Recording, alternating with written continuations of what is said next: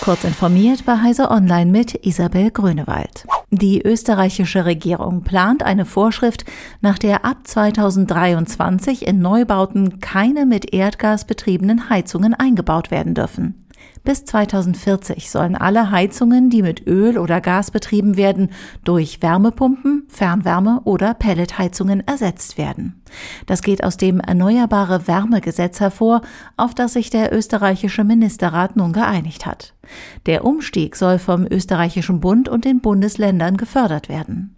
Menschen mit besonders geringem Einkommen bekommen bis zu 100 Prozent der Kosten erstattet.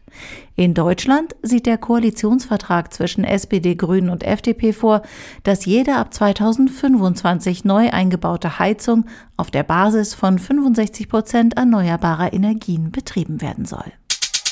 Elektroautos machen nach den Zahlen des Verbands der europäischen Automobilhersteller mittlerweile schon 11,9 Prozent aller Pkw-Zulassungen in der EU aus, gegenüber 9,8 Prozent im dritten Quartal 2021.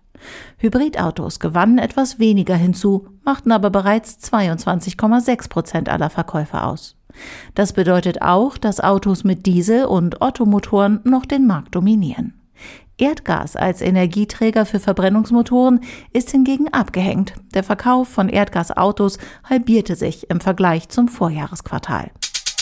Die französische Regierung arbeitet an einem Gesetz, durch das neue Atomkraftwerke schneller gebaut werden sollen. Sie reagiert damit nach eigenen Angaben auf die Energiekrise, die durch den Krieg in der Ukraine ausgelöst wurde. Für Protest sorgt der Gesetzentwurf, weil die Ergebnisse einer erst kürzlich gestarteten Bürgerbeteiligung zur Zukunft der Atomkraft nicht abgewartet werden. Diese läuft bis Ende Februar. Greenpeace kritisiert, dass die französische Regierung Atomkraft mit erneuerbaren Energien gleichsetze. Dabei verursache die Atomkraft hochgefährliche Abfälle. Zudem müsse Frankreich das für die Energiegewinnung nötige Uran vollständig aus dem Ausland importieren, einschließlich Russland. Wer einen Falschparker anzeigen will, darf dessen Fahrzeug fotografieren und die Bilder der Polizei mailen, ohne deswegen Probleme wegen des Datenschutzes zu bekommen. Das geht aus zwei Urteilen des Verwaltungsgerichts Ansbach hervor.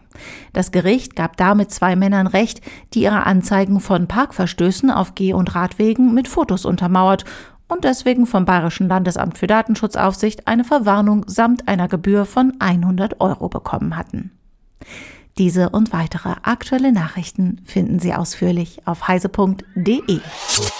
Werbung wenn dir jemand von einer Queue berichtet, erscheint vor deinem inneren Auge nicht die Supermarktkasse am Freitagabend. Du bist auf der Suche nach einer sinnstiftenden, spannenden und innovativen Aufgabe. Dann kommt zur BDBOS, der Netzbetreiber des Bundes und der Länder. Alles weitere erfährst du auf www.bdbos.de.